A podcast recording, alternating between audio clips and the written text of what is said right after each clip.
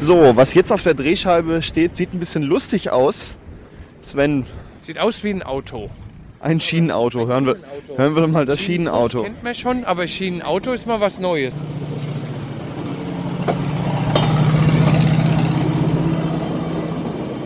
Steht Kleinwagen dran, hat aber kein Lenkrad, sonst sieht es aus wie ein Auto. Gut, auf der Schiene ein Lenkrad wäre jetzt auch ein bisschen unpraktisch, aber sieht lustig aus irgendwie. Ja. Nicht? Wie der Schienenbus von hinten mit dieser Schnauze dran. Ich weiß gar nicht, wo der eigentlich abgeblieben ist. Der fuhr, dieses, du meinst den Hund. Den Hund, ja. Sagen wir Der mal ist den da zu. weitergefahren. Der ist irgendwo hin f- fortgefahren, ja, ja. Mein Name ist Günter Bender. Und äh, was ist das hier für ein Fahrzeug? Es handelt sich hier um eine sogenannte Bahnmeister-Dreisine. Unter dem Oberbegriff Dreisine ist alles zusammengefasst, was zur Ko- Streckekontrollfahrt und äh, zum Verteilen von Mannschaften und Teile an der Strecke zum Reparieren benutzt worden ist. Das geht vom kleinsten Fahrrad mit Seiteausleger bis zu Omnibusgröße. Und das hier ist eine KLV 12. Die hat einen Käfermotor vorne drin und das Getriebe von wie ein normales Vierganggetriebe wie vom PKW und äh, wurde eben hier bei uns im, vor der Museumszeit bei der Nachrichtenmeisterei verwendet. Und die haben damit äh, Leute hin und her gefahren. Ja, nur erst, wie ich gesagt habe, die Strecke kontrolliert und wenn irgendwelche Schäden festgestellt worden waren, sind die passenden Leute mit Ersatzteile und Werkzeug eingepackt worden und dann an der Strecke abgesetzt worden, an der, Ba- an der Baustelle oder an der Reparaturstelle. Und wenn das jetzt länger gedauert hat, konnte man die drei Sine auch dort behalten und nur musste man sie aus dem Gleis rausnehmen. Und mit der Vorrichtung, da ist hier eine Drehvorrichtung unten drunter, wo man sie direkt am Punkt drehen kann. Und mit Hilfe von dem Apparat konnte man sie auch seitlich aus dem Gleis rausnehmen. Das Gleis dürfte ja nicht blockiert sein. Und wenn das eben äh, soweit war, und dann ist das eben passend neben das Gleis gestellt worden. Und wenn sie fertig waren, haben sie es wieder in ihr Gleis gestellt und sind wieder heimgefahren. Also ein praktisch Auto hinstellen, reparieren. Ist, im, Prinzip. Im Prinzip ist es ein Auto ohne Lenkung, dafür hat es Eisenräder. Es ist auch äh, Getriebe mit Kupplung, mit Schaltung, es ist wie im Auto. Hier drin, wenn Sie da hingucken, sehen Sie es ja, da sind die Pedale drin wie im Auto, nur halt keine Lenkung. Und wie schnell fährt das? Äh, zugelassen ist es mit 70 km/h, aber die, hier ist nicht genügend Platz, um so schnell zu fahren. Also ich bin schon mal 50 mitgefahren, aber ich gehe mal davon aus, dass es auch noch mehr geht. So, wir stehen jetzt vor der Drehscheibe und warten, dass die sich uns zudreht und dann können wir drauf drehen und dann aufs Gleis. Ja, wir fahren dann äh, hier über entweder Gleis 19 oder 18 fahren wir Richtung äh, Gleis 117 und das ist ein Stumpfgleis, das äußerste rechts außen und da stehen wir direkt am Mühlchen, wenn wir dann angekommen sind. Da müssen alle raus, weil wir dann die drei Sine umdrehen müssen. Und was Sie gerade beschrieben haben, wie die Arbeiter das äh, vom Gleis Dann, runtergehoben haben. sieht man, dann kann man auch erkennen, wie das dann funktioniert.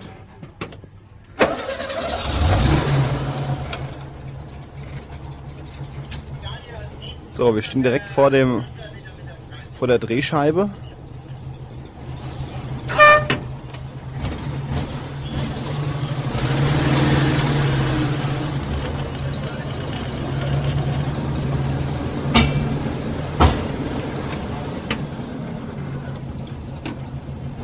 Sind deswegen äh, so einfache Bauteile verwendet worden damals. Es sollte ja auch nicht viel Geld kosten. Die Dreisine hat damals 12.000 D-Mark gekostet. Der Erbauer oder Hersteller von der Dreisine ist die Firma FKF in Frankfurt, die es heute leider nicht mehr gibt. Es hat aber auch noch mehr Firmen gegeben, die die Dreisine in der Art nach Bundesbahnvorgabe gebaut hat. So, wir stehen jetzt auf der Drehscheibe, fahren raus.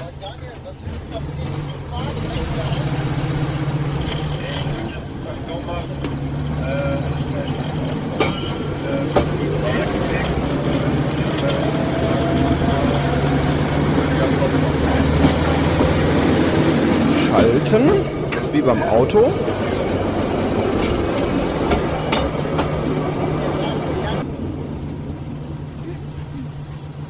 Soll ich uns mal anmelden? Hallo KF, die drei Sine von, 8, von 19 nach 117. Jo, demnächst. Sie reden mit denen da oben in dem Das Turm? ist jetzt die Funkverbindung hoch zu dem Fahrdienstleiter. Das, die Bezeichnung KF, das heißt Kranichstein Fahrdienst. Und der Mann, der da oben sitzt und das alles bedient, ist der Fahrdienstleiter. Und da muss ich jetzt warten, bis er mir den Befehl gibt zum Weiterfahren, weil hier das gelbe W, das gelbe W heißt warten. Herr Kolmar, Und äh, ich darf erst fahren, wenn er mir den Anweis... ich da vorne am Weg, Gleis 20, huhu. Und äh, ich darf erst Und fahren. Kann dann kommen. Herr Sina hat verstanden, wir fahren. Das war jetzt der Abfahrtsbefehl. Wenn ich jetzt an dem Signal hier stehe und es ist rot, dann muss ich mich auch melden. Aber wenn er, dann meldet er sich nicht mehr zurück. Sobald dann weiß ist, so wie jetzt hier, dann ist das der Abfahrtsbefehl. Das sind so die Regelungen halt bei der Eisenbahn, damit halt nichts schief geht.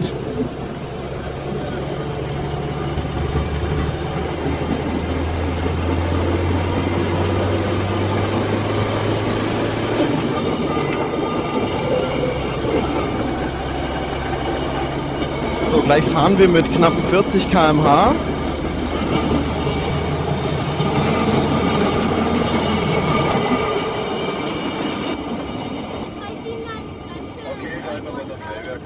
Ja, das war jetzt was 40, 45 sind wir jetzt gefahren. Das ist halb so wild.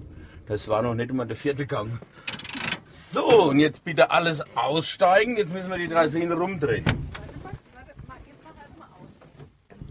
So, wir sind jetzt alle ausgestiegen. Gleich müssen wir die Draisine umdrehen, weil sie nur einen Rückwärtsgang hat und halt viermal vorwärts. Da haben wir die gute alte Mechanik von Anno dazu mal. Das ist jetzt eine 50 Jahre alte Technik, deswegen funktioniert das auch noch. Wenn es elektronisch wäre, wird es nämlich nicht mehr funktionieren. So, wir haben jetzt eine Kurbel, die kommt hinten rein in die- in die Draisine. So. Und jetzt darf Sven kurbeln. Jetzt langsam, langsam. Mit der linken Hand den roten Griff rausziehen. Und mit der rechten Hand rechts rumkurbeln. Erst ziehen und jetzt kurbeln. Andersrum. Andersrum. Wie die Uhr geht. Jetzt den Griff loslassen. Das ist nur dazu da, äh, um hier unten die, die Nothake als die Sicherung aufzuklappen. Und dann kann man, wenn man da drüber weg ist, kann man weiter kurbeln. Das wird jetzt langsam ein bisschen schwerer für ihn. Er nimmt jetzt auch zwei Hände da dafür. Nämlich das Kurbeln, also es geht schon auf die Dauer geht's ähm, in die Arme. Und damit hebt man jetzt einfach die Räder hoch. Im Prinzip ist das wie ein etwas überdimensionaler Scherenwareheber unter dem Fahrzeug und sonst gar nichts. Das ist eine Spindel, nicht so, also wie so ein Schneckegewinde. Und wenn er das dreht, geht die Mechanik, drückt sich nach unten und hebt hoch. Gut, das langt. Und jetzt kann man äh, Jetzt die entweder man- rausheben oder mit den Griffen, die dran sind, oder umdrehen. Da drehen wir zweimal rum. Das ist jetzt nicht so schwer. So, jetzt So, vorne sind Griffe dran so glaub ich, das langt schon. und So, sie, jetzt die, sie heben die Draisine hoch und an den Griffen und jetzt kann man sie einfach umdrehen, denn sie ist ja abgestützt mit äh, so Metallteilen auf der Schiene. Das war schön. Langsam, nicht zu weit. Und jetzt muss man sie richtig drüber stellen. Und jetzt steht sie wieder und jetzt kann man sie wieder runterdrehen.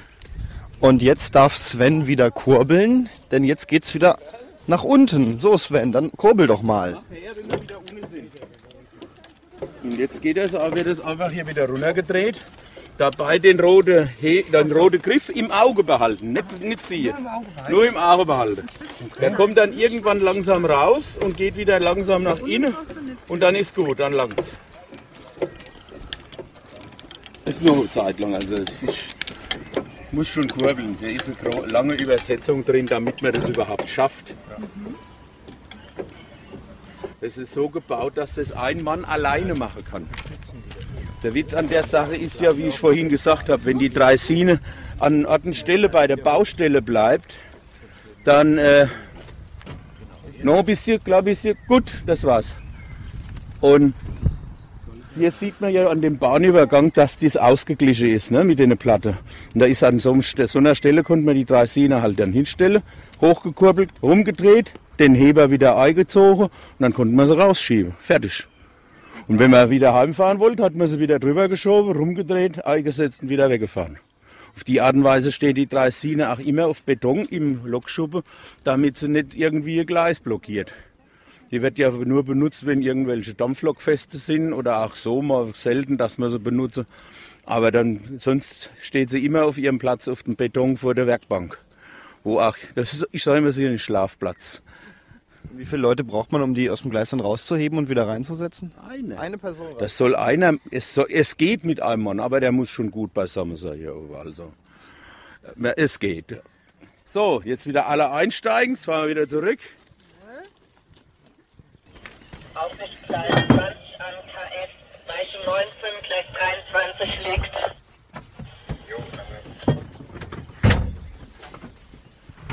So, da will ich uns mal anmelden. Hallo KF, die Dreisine hat gewendet von 117 zurück ins BW. Kannst kommen bis ans SLS. Kann kommen bis erstes LF.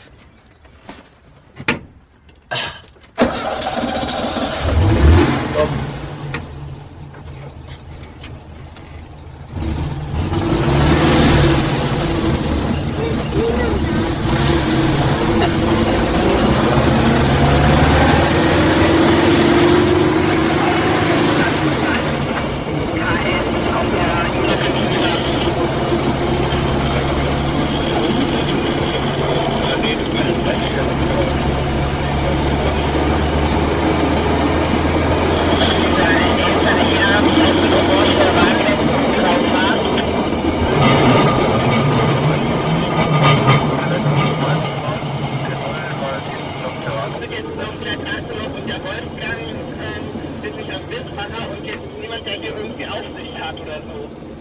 Können Sie mir kurz was über Ihren Verein erzählen? Ja, wir sind hier äh, halt Museumsverein und wir äh, arbeiten ehrenamtlich an den Fahrzeugen.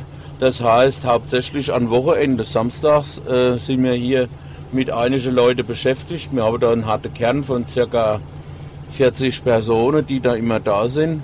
Und sonntags haben wir auch noch äh, das Museum offen, da werden Führungen gemacht. Und sonst sind wir halt immer beschäftigt. Oder halt eben bei unserem äh, Dampflokfest hier. Jetzt im Frühjahr sind die Bahnwelttage, sagen wir dazu. Das geht über vier Tage. Da lohnt sich auch, eine Dampflok mal anzuheizen. Der Dampflok anheizen, das dauert ja ein paar Stunden. Und deswegen ist, und es lohnt sich nicht, die voll anzuheizen, also volle Leistung, bloß für einen Nachmittag. Erstens kostet es zu viel Geld und zweitens mal ist das nicht gut fürs Material. Die Loks sind ja früher, wenn sie in Lokschuppe abgestellt waren, nicht komplett kalt, erkaltet. Da war ein Schuppemeister da, der hat dann die Loks Stück für Stück, der hat genau gewusst, wo er irgendwann kontrollieren muss. Dann hat er entweder Wasser nachgespeist aus dem äh, Tender oder hat ein paar Kohle darin geschmissen und da habe die Lokomotive mit einem sogenannten Ruhefeuer gestanden. Die waren also nie ganz kalt. Ähm, wie viele Loks haben Sie? Also wir haben jetzt, an Dampfloks haben wir jetzt hier die Elner. Im Lokschuppe steht die 23042, die wird zurzeit repariert. Die hat dann einen Schaden an der Kolbenstange, also an der Schieberstange. Dann haben wir die G8, die wartet darauf, dass sie auch wieder fit gemacht wird. Da sind die Fristen abgelaufen. Und eine Friste hat man sich so vorzustellen, ähnlich wie beim Auto mit dem TÜV. Nur eben, dass bei einer Lok nicht einfach einer mit dem äh, Hämmerchen unten drunter durchläuft und klopft und guckt, sondern die Lok wird total zerlegt. Und alle Teile einzeln durchgeprüft, was kaputt ist, ersetzt oder repariert. Und wenn das alles soweit in Ordnung ist, wird sie wieder zusammengebaut. Und dann kriegt sie. Och, nur ja, wenn man es ganz genau nimmt, bis auf das letzte Krümmelchen, und dann sind das diverse Tausend. Bei der 23 zum Beispiel sind äh, 400 Stehbolze kaputt an der Feuerkiste und insgesamt sind es 1200. Wenn Sie draußen im Hof ist so der Schnittkessel und da sieht man unten den Rost und dann sind von der Feuerkiste innen drin und im Kessel außen sieht man doch lauter so Verbindungsstangen. Das sind die Stehbolze. Und da sieht man, das ist wie ein Wald. Und wenn da eben äh, bis, es gibt eine gewisse Anzahl, die dürfen kaputt gehen. Das erkennt man daran, dass die, weil die hohlgebohrt sind, äh, läuft dann Wasser raus, das spritzt raus. Und da gibt es eine Vorrichtung, um da so eine Art Stopfen reinzuschlagen. Und dann ist gut. Wenn das aber ein gewisses Maß, also Menge überschritten hat, das ist genau festgelegt, dann heißt es so, die hat jetzt zu, zu viele oder ist an der Grenze mit den verstopften Bohrungen und dann wird das, geht die Lok ab ins äh, Ausbesserungswerk und dann muss, müssen die Stehbolze ausgetauscht werden. Und da sind wir jetzt dabei, so Stehbolze, die kriegt man ja nicht mehr zu kaufen. Und die müssen wir selber machen. Das heißt, da steht einer da und schmiedet die. Und da muss das gebohrt werden und wenn die gebohrt sind, müssen sie eingeschweißt werden. Also das ist keine Arbeit von einem halben Tag. Also das sind wir wegen äh, Wochenendarbeit sind wir da eine Zeit lang mit beschäftigt. Die Leute bei Ihnen im Verein, sind die alle bei der Bahn irgendwo angestellt oder gewesen? Teils, teils. Manche sind bei der Bahn noch angestellt oder waren. Teilweise sind es Pensionäre. Aber äh, so ein großer Teil ist so, wie man so schön sagt, Seiteneinsteiger. Die machen es als Hobby. Also die ja, arbeiten was ganz anderes, haben mit der Bahn nichts zu tun. Ich weiß jetzt nicht genau, was so die Einzelnen machen, aber äh, die kommen aus allen möglichen Berufen. Und sein Chef zum Beispiel ist Rechtsanwalt. Jeder sein Hobby. Ja, nun, das ist äh, ein Hobby, was man eben äh, nicht einfach daheim im Keller betreiben kann. Das ist das Problem daran. Man braucht Gelände dazu. Ich mache jetzt mal den Motor aus. Man braucht Gelände dazu und braucht auch äh, die nötige Kohle dafür. In zweierlei Hinsicht Kohle. Ne? Und da muss man, weil man das alleine nicht äh, schafft, hat es halt eben den Verein gegeben. Halt natürlich auch nicht bloß im Hinblick, dass man da ein bisschen Eisenbahn fahren und Eisenbahn spielen kann, sondern um das eben auch museal zu erhalten. Wir haben uns ja zum Ziel gesetzt, die Fahrzeuge als Museumsstücke zu bewahren und auszustellen und der Öffentlichkeit zu zeigen, damit, damit wir auch der Funktion von einem Museum gerecht werden. Also ihr wollt zeigen, wie ging das früher? Ja, genau. Und wir haben halt großes Glück, will ich mal sagen, dass wir jetzt hier schon die Lokbehandlungsanlagen, die sind zwar nicht alle, die Wasserkräne sind zum Beispiel nicht funktionsfähig, aber der Kran hier, der ist funktionsfähig zum Bekohlen von den Loks, beziehungsweise um dann die, die Hunde rauszuziehen mit der Schlacke. Wenn die Loks ausgeschlackt werden, fällt das nach unten raus und wird dann in den Container gekippt. Das wird dann mit dem Kran gemacht. So, das war die Fahrt mit der Draisine, die aussieht wie einfach ein Auto auf Schienen.